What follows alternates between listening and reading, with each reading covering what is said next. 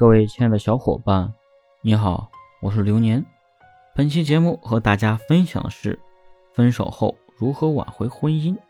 挽回婚姻的方法：接受现实，控制自身的情绪。遇到丈夫提出离婚，开始情绪崩溃。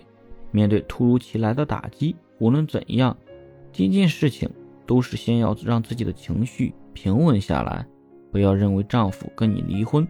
感觉世界就给抛弃了，甚至向丈夫发难，跑过去骂他一顿，揍他一顿，这只会让他越走越远，更加坚定要离婚的决心。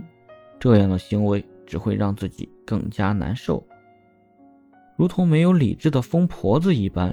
这样不但解决不了问题，反而让自己更加难看。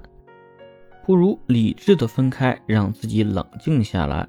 想清楚问题的缘由，找出丈夫离婚的根本原因。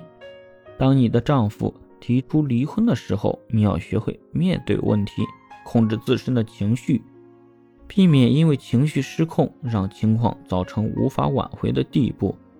提高自身价值，不要在家庭经济依赖丈夫而活着。